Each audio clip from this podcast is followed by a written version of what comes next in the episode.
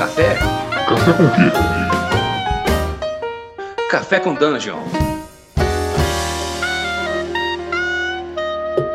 Bom dia, amigos do Regra da Casa. Estamos aqui para mais um Café com Dungeon.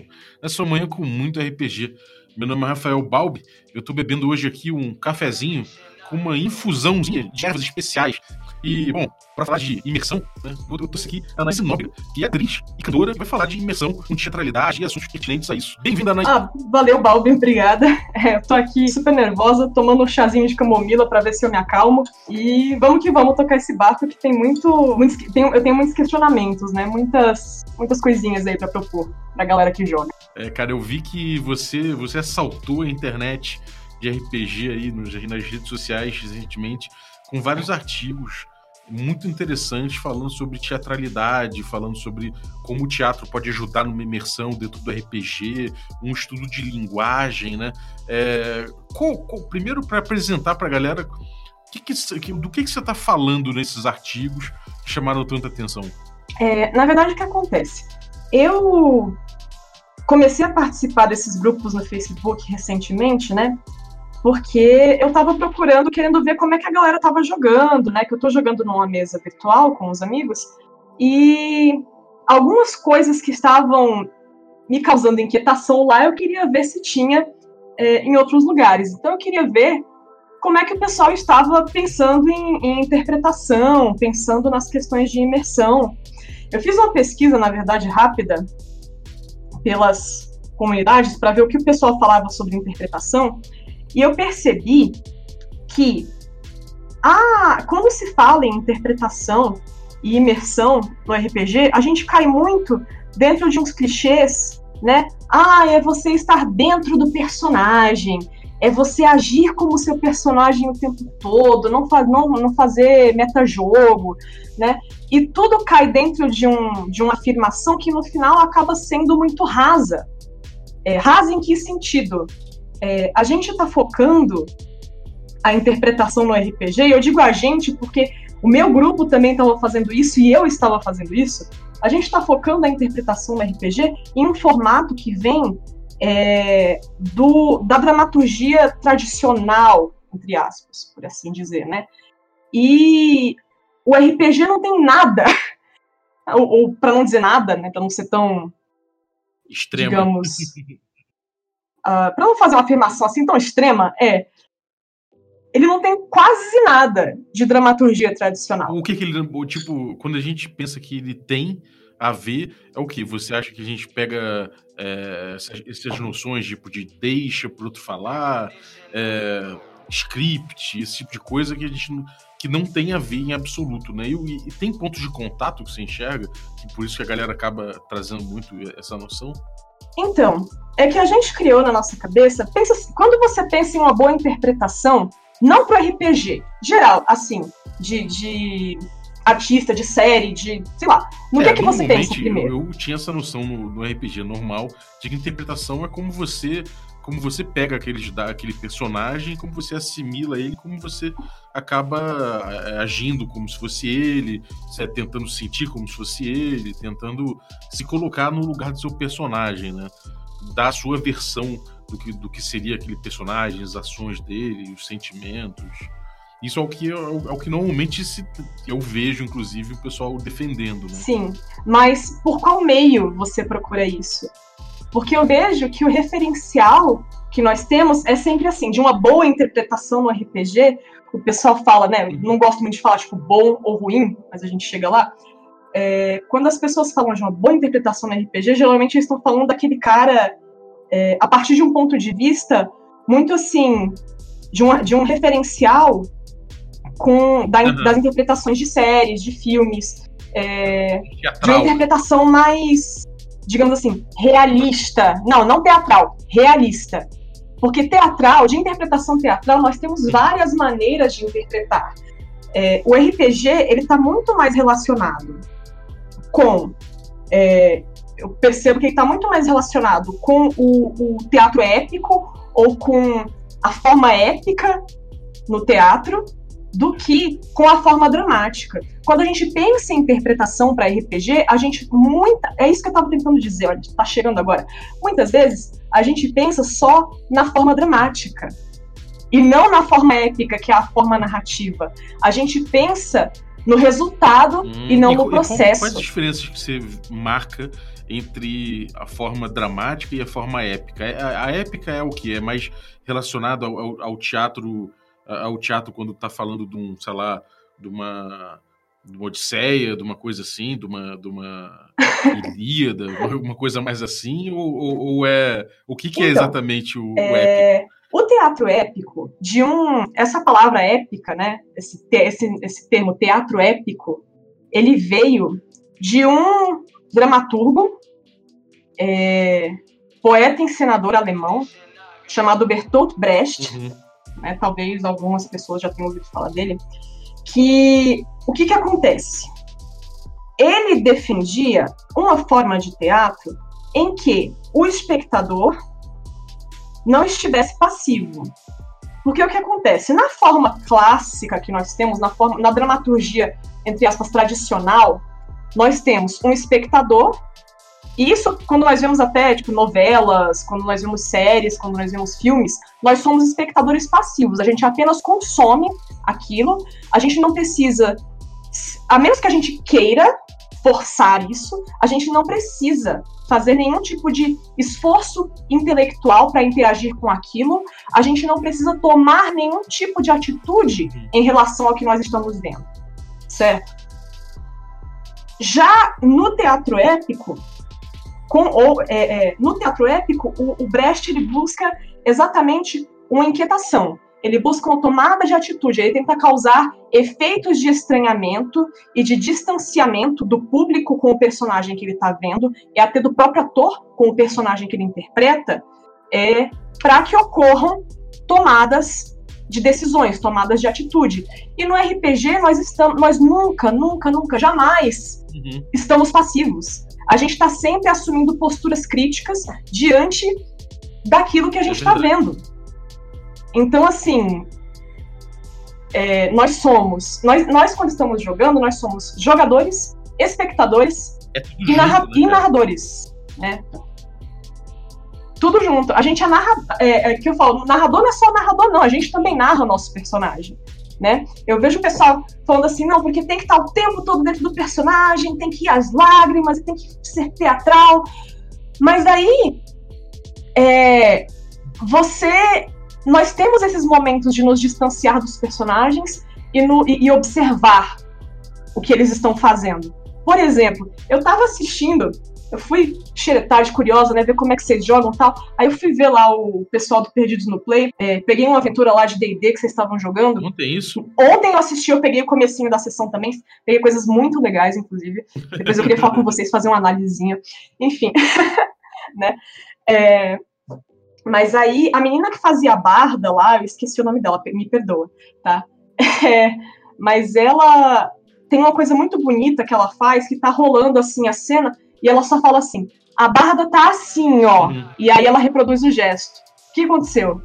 Ela visualizou aquilo na cabeça dela. E aí ela fez, ela reproduziu. Ela fez um gestual. Entendeu? Ela estava em um momento que ela estava. Em um momento, ela estava vendo a cena na cabeça dela. E depois. Uhum. Ela reproduz. Ela assimilou aquilo Entende? ali, aquele espaço imaginário ali, tudo. Okay. E depois ela deu um feedback para aquilo, né? Ela, ela levou uma informação a mais para aquele mundo, né? É. Antes de se colocar no espaço imaginário, você está uhum.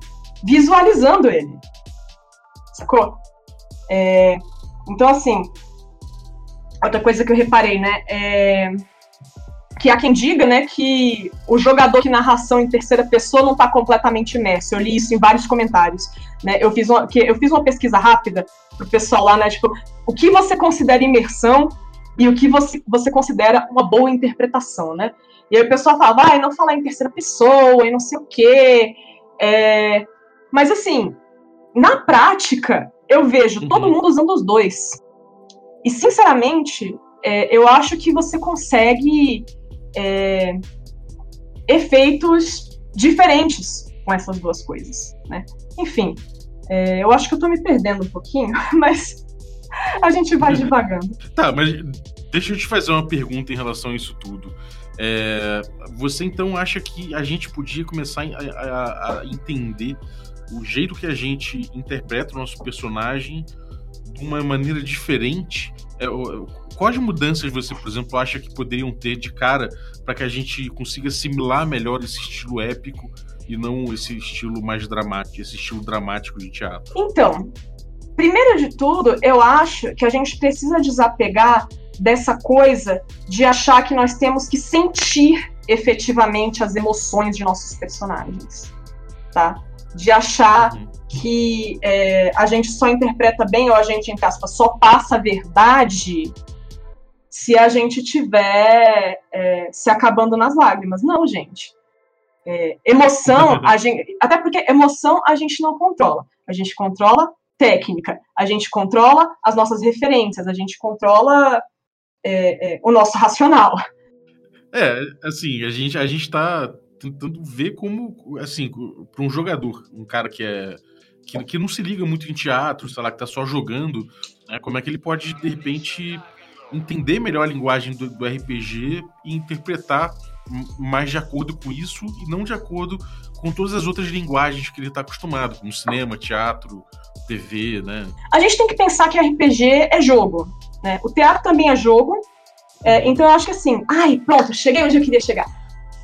A maior contribuição do teatro para o RPG não é a interpretação, gente. É o jogo, é a maneira como a gente joga. É a maneira como a gente joga. Por quê?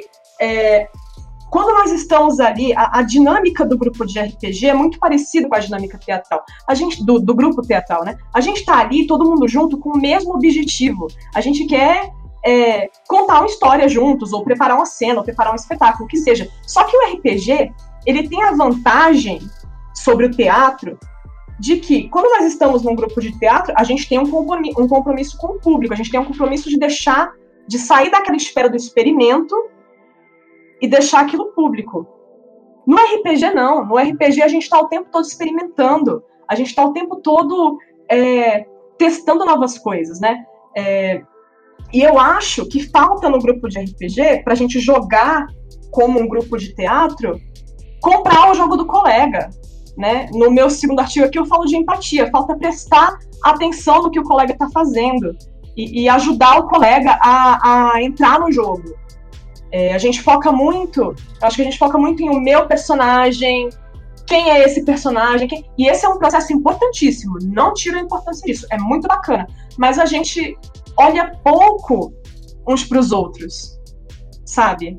Então falta, aos jogadores de RPG, falta essa coisa de pensar assim, é, como que eu posso ajudar o outro a entrar no jogo, não necessariamente utilizando de metajogo, ou como que eu posso é, trazer de fato o outro para o jogo, né? É, não sei, posso dar, eu, tipo, vou dar um exemplo que eu dei, o mesmo exemplo que eu dei no post, né? Que aconteceu comigo, que foi o seguinte, um colega, eu, eu tenho pavor de, de improvisação, tenho pavor, é por isso que eu estou tão apavorada aqui nesse momento, né? É, eu não sou uma pessoa que improvisa bem, não me considero uma pessoa que improvisa bem. É, e no, no teatro, na faculdade, nós tivemos aulas de improvisação.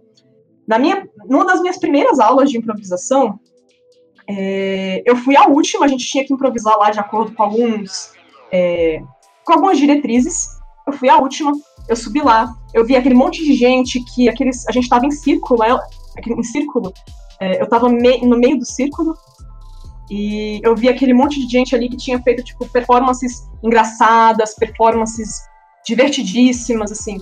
E eu fiquei, caramba, velho, eu não vou conseguir fazer isso. E aí, é, esse colega com quem eu não tinha afinidade nenhuma, nunca tinha nem falado direito, João, muito obrigada até hoje. ele levantou, né? e veio me ajudar, assim. Naquele momento ele foi, ele viu que eu tava ali desesperada, sem ninguém dizer nada, sem professor falar nada, ele levantou: Ô minha filha, eu tô vendo que a senhora tá aí, meio perdida, com essa cara de assustada, senhora europeia. A senhora nunca viu uma feira, não foi? E aí eu fiquei tipo, que socorro, né? Aí ele, é, não, é a senhora mesmo que eu tô falando. Aí eu, aí eu olhei pro professor pedindo ajuda, professor, compra o jogo dele. Aí eu, é, aí, tipo, eu falei assim, meio quase como eu mesmo, mas eu falei, né? É, eu me perdi. Ele, pô, minha filha, a senhora agora tá aqui na Paraíba, então eu vou aqui lhe mostrar os produtos de nossa terra. E aí a gente conseguiu, aos poucos eu fui me soltando, fui conseguindo desenvolver a cena, né? É, e eu acho que essa é uma parceria, essa é uma cumplicidade que eu vejo muito pouco nos grupos, inclusive no meu, sabe? De aí ah, o outro às vezes tá sem saber o que falar. É uma coisa curiosa, né? Porque a gente tem muito essa coisa de você comprar o que o mestre aponta, né? Você comprar, você chegar e ter um caminho quase unilateral, às vezes, com o mestre, e às vezes trocar pouco com os outros, né? Com os outros jogadores que não são mestres.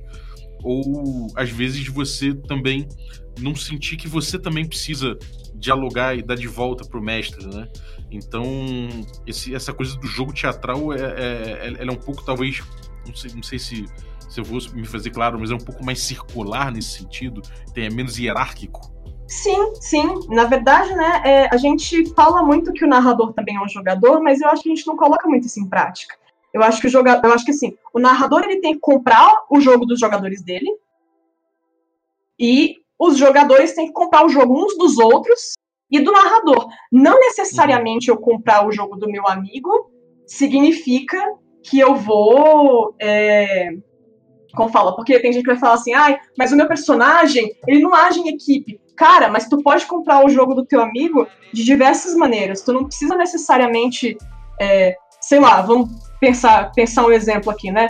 É, tipo, Elias, jogador Elias. É, você acabou de ouvir do taverneiro que o navio que sequestrou seu aprendiz partiu da cidade X hoje de manhã para o continente Y. O que, que você faz? Aí, o jogador lá, Elias, ele pode, ele pode falar assim, né? É, eu fico muito bravo, pego uma bebida, viro, dou um soco no balcão e vou ver se alguém nessa birosca tem alguma informação útil. Ele pode agir desse jeito, ok. As pessoas vão comprar o jogo dele de uma forma, de, de alguma forma ou de outra. Normalmente o que acontece é isso. A gente está nessa esfera aqui, né? E aí é, uhum. os jogadores veem aí o que eles vão fazer. É, mas daí, vamos pensar na interação, né? Vamos pensar na interação desse jogador com o outro. Se eu propusesse essa cena de outra forma, sei lá. Uh, vamos supor que ele não seja mais um personagem bravo, ele é um personagem. Um personagem mais. Vamos pensar mais no aspecto psicológico dele, né? Então eu vou, né? É, Elias sente o sangue arder em fúria, ele ergue os braços para estraçalhar o balcão com um soco, mas desiste. A postura anti-exaltiva se desmancha e ele vai com seu copo de bebida até a mesa onde estão seus companheiros. Ele senta ao lado deles, encarando o próprio reflexo na bebida, e diz: Eu sou uma fraude. E aí, é, dentro desse jogo, que o Elias propôs, qualquer um desses jogos, pode aparecer, por exemplo, um jogador que vai entrar nesse clima dramático, que vai entrar nesse clima de, pô, cara, sinto muito pelo seu aprendiz, mas olha, fica tranquilo, parça, que nós vamos, nós vamos lá fazer um resgate. Ou pode chegar, de repente, aquele jogador mais fanfarrão, comprar esse jogo de outra maneira. Chegar e falar, que porra de aprendiz o quê, rapaz? Vai! Eu quero é saber do meu dinheiro. São possibilidades diferentes, né? É. Eu acho que esse segundo exemplo ele ilustra melhor, né, o que eu estava querendo falar sobre a questão do, do de comprar o jogo, né? É, sim. É, eu acho que acho que, que fica bem é, fica bem ilustrado, sim, cara. Agora sobre essa questão do sobre essa questão de você de você ter uma certa é, teatralidade, né? Eu tô falando isso na, na parte da representação, né? A coisa de você impor sua voz, de você deixar claro o, o, o, seu espaço, a ação que você está fazendo, ou até em falar em primeira pessoa falar em terceira pessoa, né? Como você acabou de usar aqui do, no exemplo, até você começou a falar, é, fulano ergue o braço tal. Não, não, é em primeira pessoa como muita gente costuma fazer sempre, né?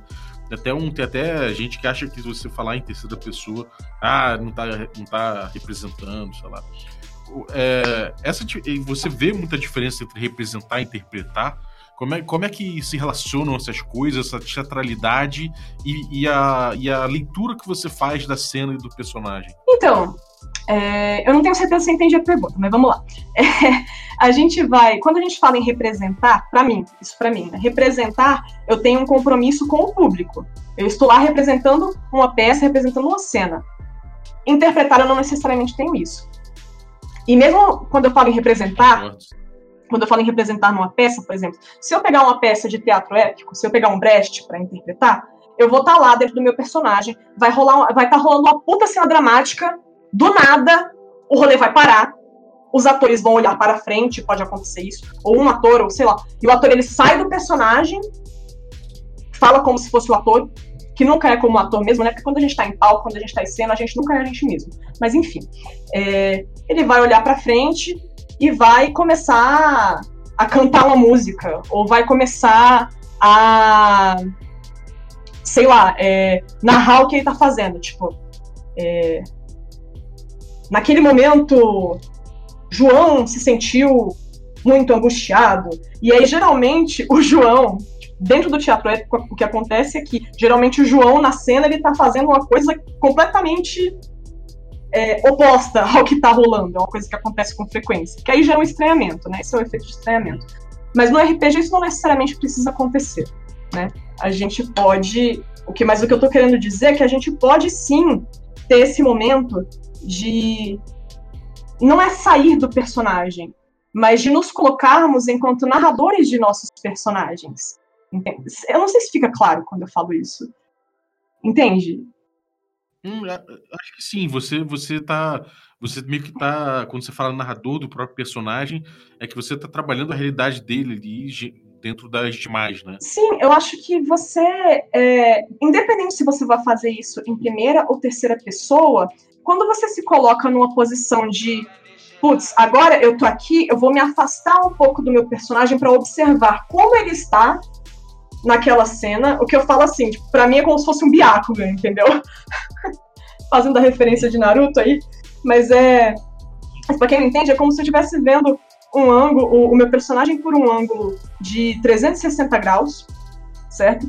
E aí eu tô vendo é, como que ele tá naquela cena, eu tô tentando, eu tô vendo assim, é, qual que é a emoção que ele tá sentindo, qual que é a emoção que ele tá tentando é, expressar, né? Eu tento trazer um pouco disso quando eu tô jogando, de é, às vezes eu narrar, eu narro também a minha ação interna, a ação interna do meu personagem, uhum. tipo o negócio lá do Elias que eu falei agora, né, do, do que tá sentindo sangue assim, assado, não sei o quê, né, é, e isso pode dar jogo também. Isso pode dar jogo porque algum, algum outro jogador que, que, sei lá, algum outro personagem que entenda, é, que conheça o Elias, o vai, vai virar e vai falar assim, tipo, pô, eu quero ver. Ou ele vai perguntar se dá para perceber, ou ele vai já se compadecer ali do Elias e vai querer ajudar, ou ele vai. Enfim. É... Você acha que nesse espaço imaginário, você vê o seu personagem, quando você fala nisso, você vê o personagem como se fosse em terceira pessoa, né? Quando você fala em ver em 360 graus, é que você está analisando o personagem como um objeto e não se analisando como sujeito, né? Não o objeto como. não o, personagem como um sujeito. Então é um personagem em terceira pessoa e não em primeira pessoa, seria, seria mais ou menos isso. Sim, porque o RPG, ele é. Assim como o teatro épico, ele está muito mais próximo de um gênero narrativo. E no gênero narrativo, é, por mais que nós tenhamos narradores em primeira pessoa, né? Independente se é teatro, a gente faz uma pesquisa do personagem e tal. E, tipo, dá pra gente fazer isso também no, no RPG, de sair, fazer pesquisa, observar pessoas, procurar referências e tentar trazer pro nosso corpo e tudo mais. É...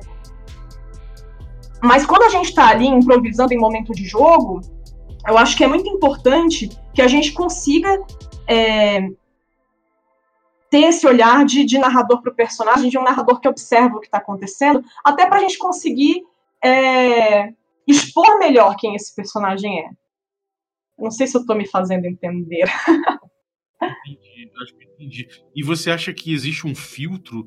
É, quando você faz isso, você filtra melhor quem é você do que é o personagem? Ou você acha que você sempre vai ter o mesmo teor de você dentro de você próprio dentro do personagem?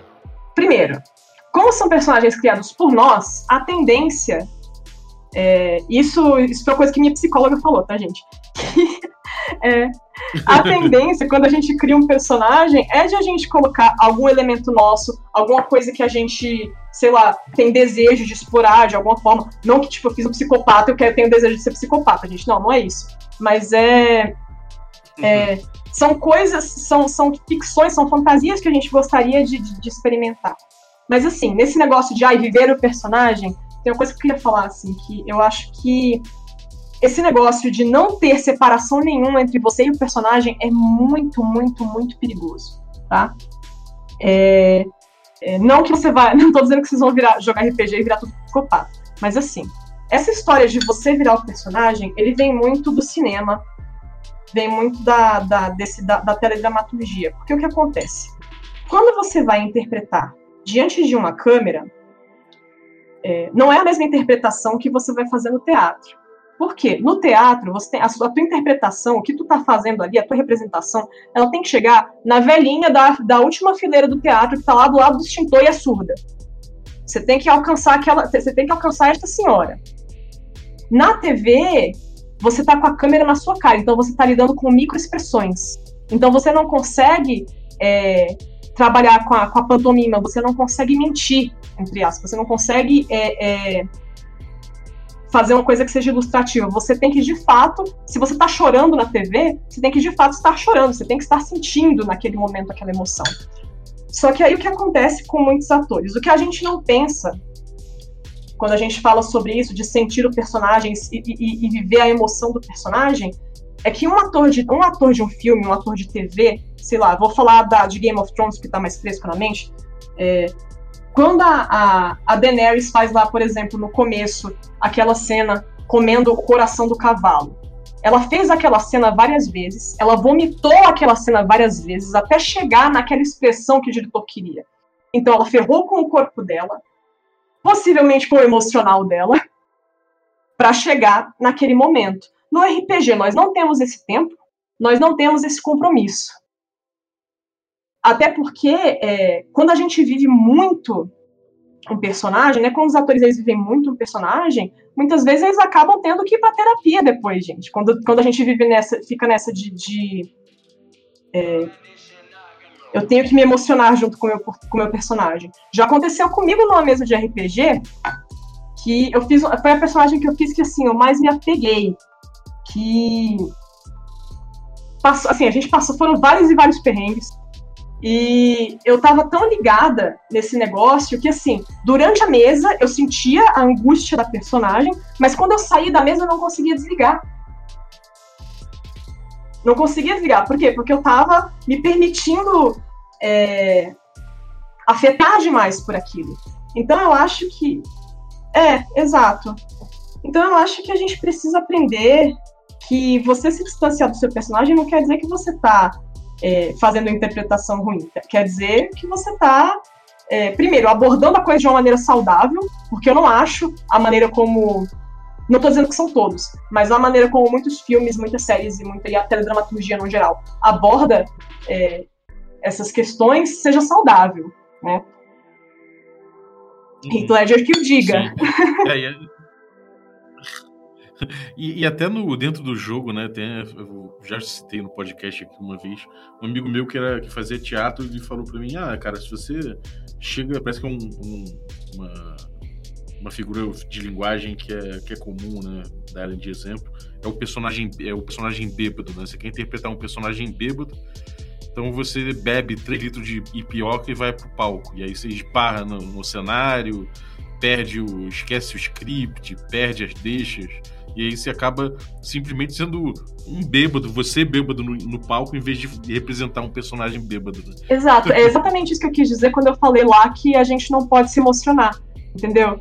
É, vamos lá, se eu, for, eu vou fazer um musical, eu vou fazer, sei lá, alguma cena, vou fazer lá o I Dream the Dream da, da, da Menina dos Miseráveis lá.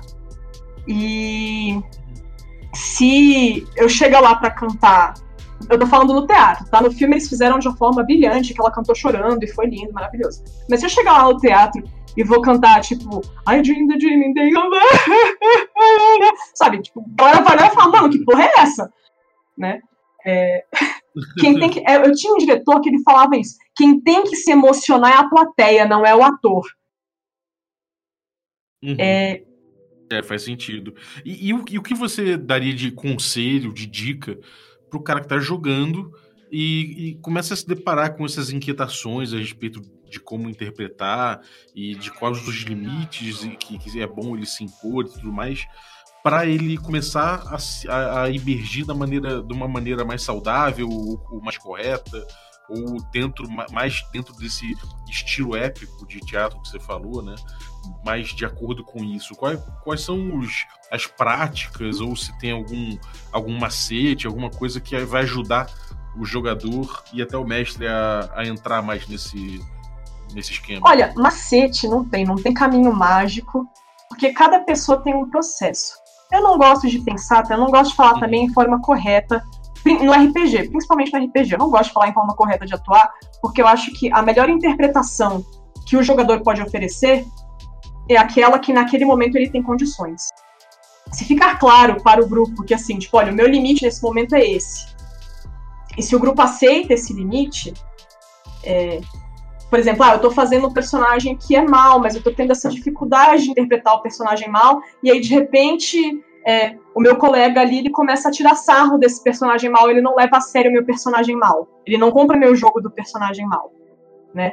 É, eu, difícil, eu, vou, eu vou começar a me sentir acuada, né? Vou me sentir acuada, dificilmente eu vou conseguir sair desse lugar e virar outra coisa, né? E trazer mais coisas.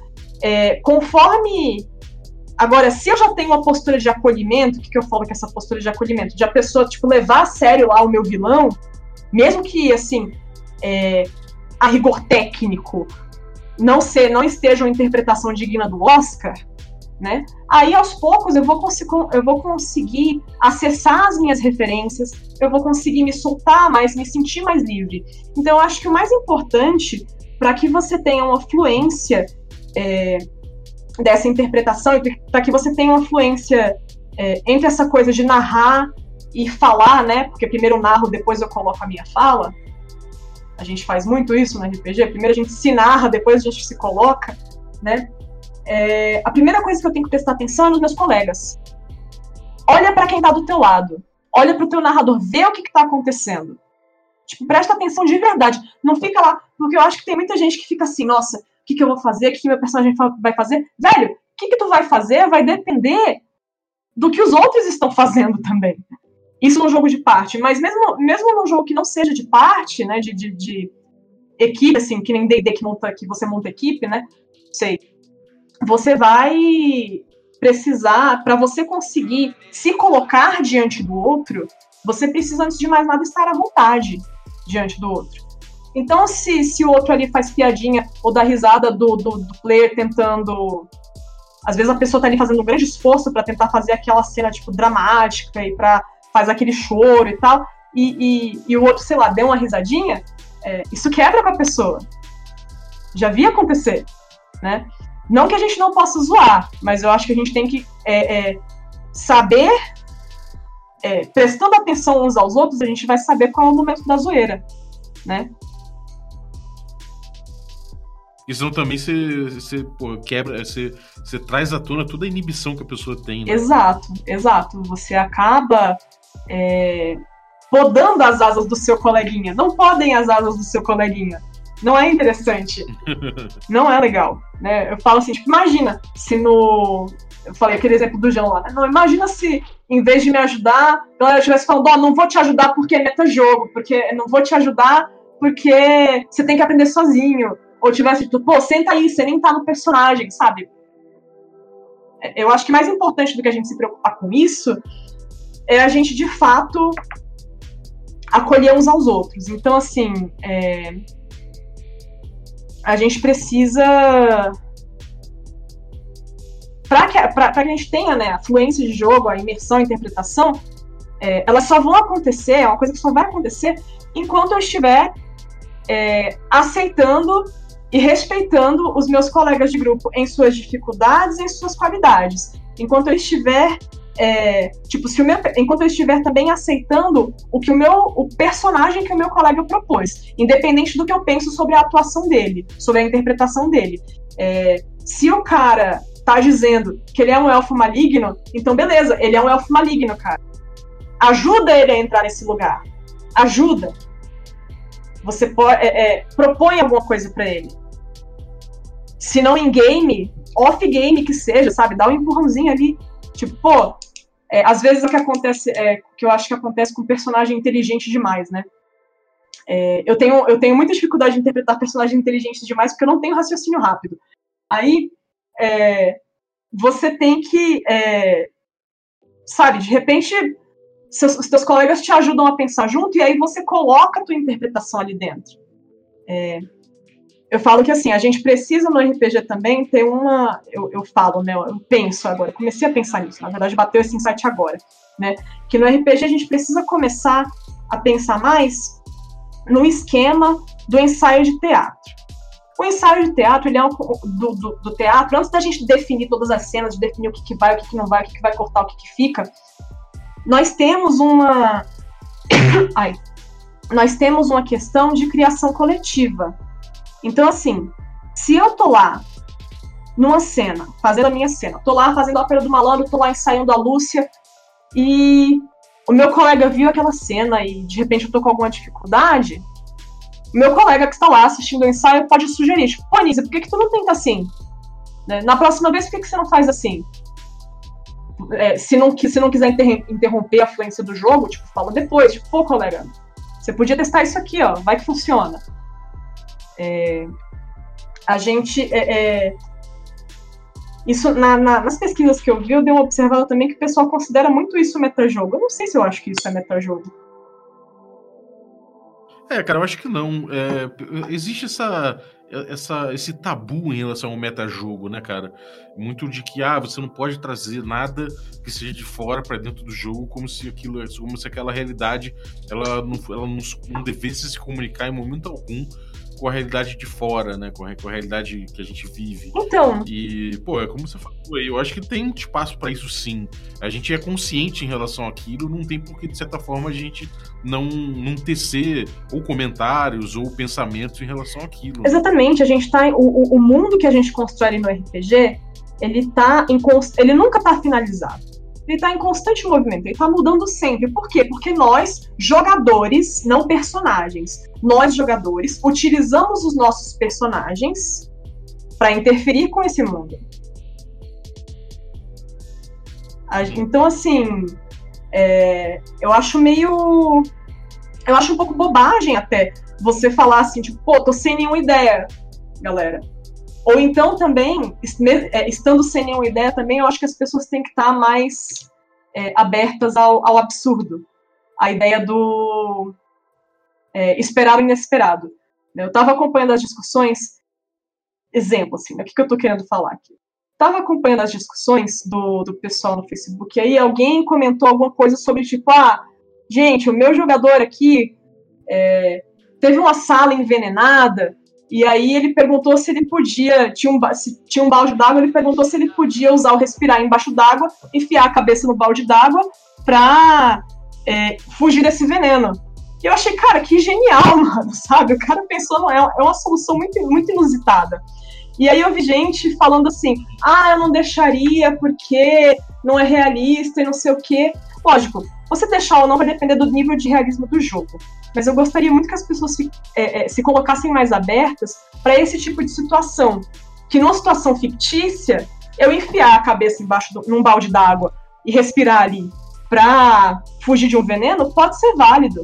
Assim como, por exemplo, é, não sei, é, vou dar um exemplo que aconteceu na mesa que eu jogava, que foi assim, o cara falou, é, tava tentando enganar lá o guarda da cidade, e aí, tipo, tava começando a jogar de bardo, Aí o cara falou, não, mas por que eu devia confiar em você? Eu falei, tipo, ninguém falou nada, mas eu não sabia o que falar. Eu falei, ah, porque eu sou foda.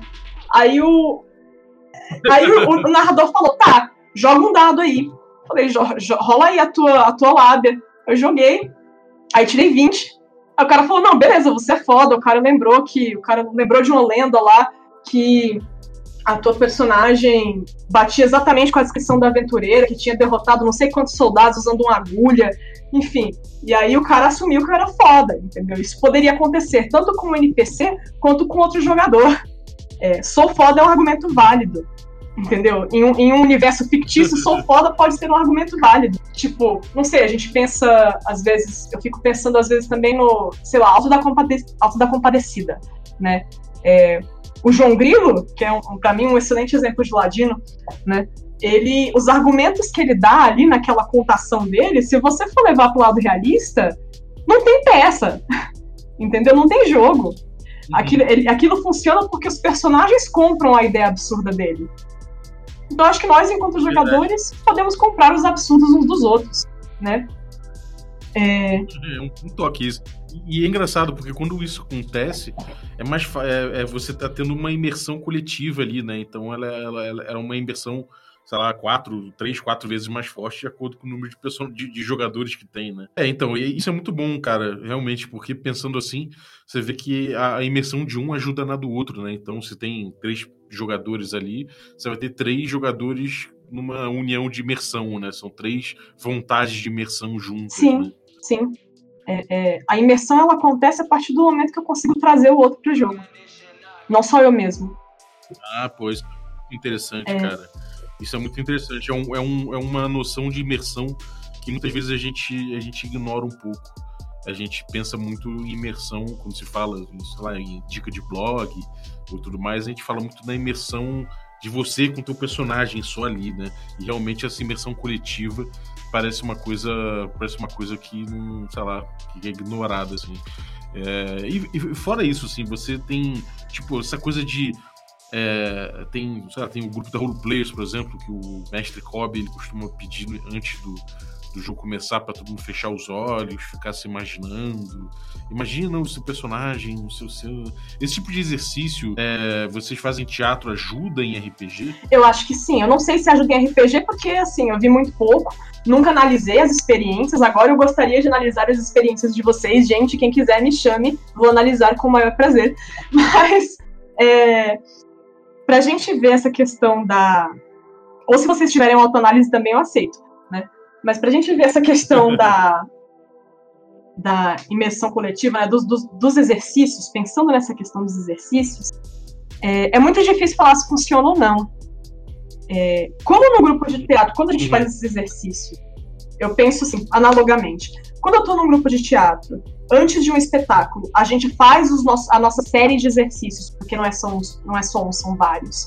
A gente faz aqueles exercícios e em seguida a gente vai encenar.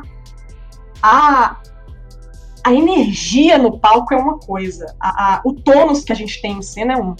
Agora, se por algum motivo alguém chegou atrasado, ou, ah, tô com preguiça e não quero fazer, sei lá, qualquer motivo que seja, a gente acaba não fazendo, é, a cena, a, o tônus que a gente tem na cena, né, aquela, é, aquele vigor que a gente tem para representar ali, para atuar, ele cai.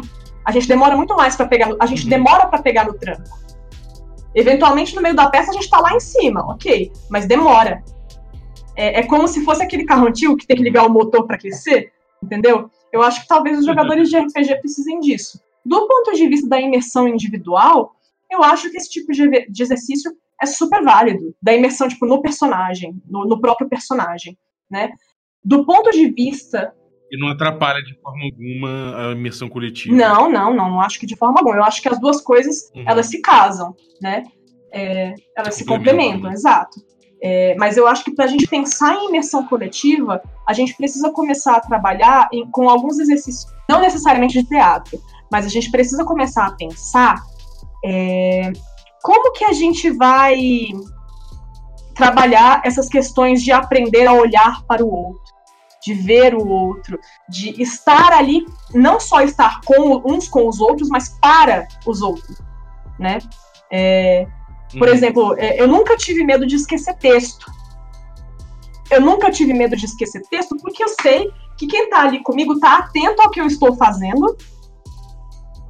E se der qualquer merda, a pessoa vai interferir.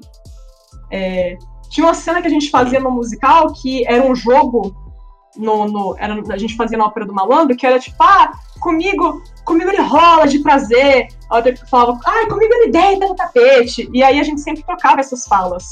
Só que aí depois de um tempo a gente ficou tão só que tinha que ser falado numa ordem específica. Tinham que ser ditos todas porque senão depois o final da cena ele ficava sem sentido, né? E aí, depois de um tempo, a gente, se uma errava a fala, a gente já completava a fala da outra, já, assim, é, é, criava essa coisa de, de, estar focado, estar focado não só no que eu tô uhum. fazendo, mas ouvindo o outro. É... Ah, isso é bem interessante. É, é, é, existe uma essa coisa do ritual, né? É, para mim, assim, sempre uma coisa que me ajudou a ter o momento a começar a, a, emergir foi quando, durante um tempo com um grupo que eu já estou acostumado, eu sento no mesmo no mesmo horário, na mesa, a gente, é, todo mundo senta junto, a gente começa a trocar uma ideia a respeito de coisas aleatórias, mas sempre dali a 15 minutos a gente para e a gente faz uma recapitulação do que aconteceu no episódio anterior e aí depois disso a gente começa o jogo, sabe? E aí esse tipo de coisa, esse tipo de, de procedimento, assim, de ritual, um pequeno ritual, né? É, com o tempo ele, ele, me ajudava muito. E eu acho que ajudava os jogadores também. Isso, isso no caso, uma mesa que eu tinha é, de longa data, na época que eu morava no Rio. Esse tipo de coisa tem a ver com ritual, com, esse, com esses rituais que você faz? Você acha que isso é benéfico? Sim, eu acho que é super benéfico. Eu acho que é, o importante é você criar, fazer alguma coisa, independente se é exercício de teatro, se é o que quer que seja, que crie, que te coloque, que traga o teu corpo, a tua mente ali para o espaço de jogo. Que tire a tua uhum. mente. Tu só vai ficar completamente imerso a partir do. Completamente imerso, assim, não, de, não do ponto de vista emotivo, tá? Tô falando assim, é, de, estar ali naquela, de estar ali naquele momento jogando. Você só vai estar ali jogando a partir do momento em que você consegue é, se desligar das interferências exteriores, que eu digo, tipo, do WhatsApp, da briga com a namorada, do colega de trabalho que foi escroto com você, né?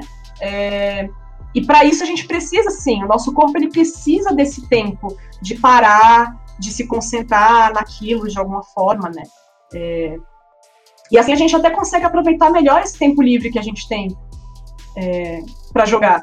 Então, sim, eu acho super importante a gente uhum. ter esse ritual, qualquer que ele seja. Independente de qual seja, uhum. né? Uhum. É. é interessante.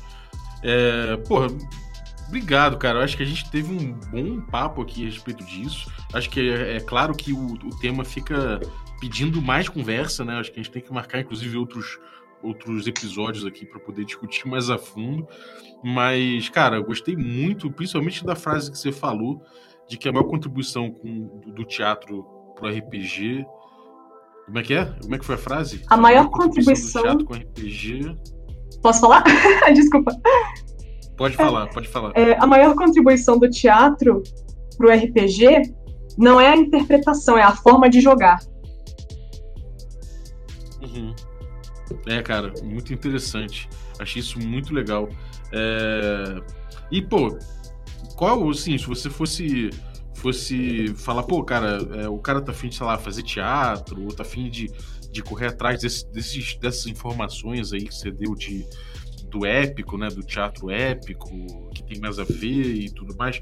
Onde é que, onde é que você sugere buscar? Qual é alguma leitura, de repente, alguma, alguma coisa relevante assim? É... Olha, tem alguns livros sobre o teatro épico, né? Tem um do Nator Rosenfeld, que eu gosto bastante, que ele fala é, da forma épica, não só no teatro épico, mas lá de trás, ele vem trazendo as referências do épico no teatro grego, em outras formas teatrais, é, que chama o teatro épico, olha só, né? e aí ele tem um outro livro, que eu não me lembro o nome agora, mas eu acho que é, é tipo Teatro Épico de Bertolt Brecht, alguma coisa assim. É, agora, se você quiser procurar uhum. uma coisa mais voltada para a interpretação individual, eu diria para olhar o básico que é Stanislavski. Ele tem três livros lá, uma trilogiazinha bem gostoso de ler, porque é feito como se fosse no formato de diário. É... Uhum. Também você pode, para se desvincular um pouco dessa ideia da interpretação cinematográfica, né? Você pode ir ao teatro, cara vai ao teatro, pega umas peças de teatro aí pra assistir, vai. mas assim, procura peça que não seja, é, que não tenha esse cunho realista. Procura que seja um musical, que seja, procura, sei lá, vai ver um teatro alternativo aí, né? É, Companhia do Latão, não sei. É, procura essas referências que isso vai enriquecer teu jogo, vai enriquecer a forma como você olha é, o teu jogo, vai ampliar, porque a gente fica muito nessa de interpretação realista. Vamos pensar em outras formas de interpretar, gente. São, são, se vocês forem ao teatro para assistir, assim, com a mente aberta, com o coração aberto, vocês vão ver que é, acontece uma magia também ali nesse, nesse, acontece uma, digamos assim, a gente consegue também é, se emocionar e se questionar e, e, dentro dessas outras, desses outros tipos de interpretação, né? É, uhum. Nós não somos, nós é aquilo que eu disse, nós como jogadores não somos passivos, então é, não somos uma plateia passiva, nós somos uma plateia ativa dentro do nosso jogo. Então vamos aprender a fazer isso, vamos aprender a ser ativo e desapegar dessa coisa de, de é, só assistir ali o drama do meu personagem. Que legal. É, inclusive, já vou fazer aqui o convite para você retornar e falar de streaming, de teatralidade na streaming. Nossa, cara. Pode nossa, pode ser. Cara, eu vou te falar, eu fiquei vendo vocês jogarem e, e eu, fiquei, eu fiquei muito louca pensando nessas ideias. Na verdade, assim, é, eu vou. Na minha, na minha série de posts, né, eu tô tentando destrinchar a questão da teatralidade no RPG, tô querendo falar sobre a dramaturgia do RPG, é, também é, eu vou entrar no assunto da interpretação, que é um assunto que no momento eu estou me esquivando, porque eu acho que a gente tem que primeiro analisar as bases, né? E quero entrar nessa parte da uhum. streaming também, porque eu achei, cara, é muito louco, velho. É muito louco porque você tem, além de tudo, além de você ter a plateia dos seus jogadores, você tem uma plateia te assistindo. Então isso muda completamente a coisa de figura. É, é doido, é doido. A gente vai conversar sobre isso, já está convidado, Opa. tá intimado. Beleza? E, cara, onde é que a galera encontra aí os seus artigos? Você tá botando onde? Você tá botando o Medium, né? E o que mais você tem produzido aí? Quadrinho, banda, sei lá? Fala aí pra galera. Olha, no momento, o que eu tô produzindo, né? Eu tô produzindo, jogando meus artigos lá no Medium. Quem quiser me encontrar é Anaíse, A-N-A-I-S-E 1. Só eu tô lá. É, e eu vou postar todos os artigos lá. Quem quiser, sei lá, achar meu Facebook também para trocar ideia, é, a gente me encontra assim, né? Anaíse, a gente, né? Vocês me encontram assim. Anaíse lá no Facebook, vai aparecer uma branquela com cara de cu, sou eu, né? Daí, é, também para fazer, o, fazer um último jabá aqui, um jabá de verdade, que é, é eu produzo quadrinhos, tô, produzindo quadrinhos agora com uma amiga que joga RPG comigo, sei lá, há 12 anos, eu acho, uns 12 anos. E de tanto a gente construir história, histórias juntas no RPG, a gente começou a produzir esses quadrinhos. E a gente vai lançar uma agora dia 19. Então, quem quiser acompanhar, segue a gente lá no, no, no Instagram, é Workshop N de Noob 5, escrito por extenso, Workshop N5. É, E uhum. no Facebook é a mesma coisa. Eu vou botar os links todos aí no descritivo do episódio. Então, você querendo, pode ir lá no descritivo que vai estar tá tudo linkadinho também para você. E, pô, brigadaço, Anaís. Mais alguma coisa? Mais algum mais algum link, algum algum jabá? Não, acho que não, acho que é isso. No momento. Maravilha. Então, bom, muito obrigado. É, você que está aí ouvindo e está curtindo, espero peço para você que entre lá no nosso instagram.com barra regra da casa e siga a gente caso você ainda não tenha, ainda não tenha seguido.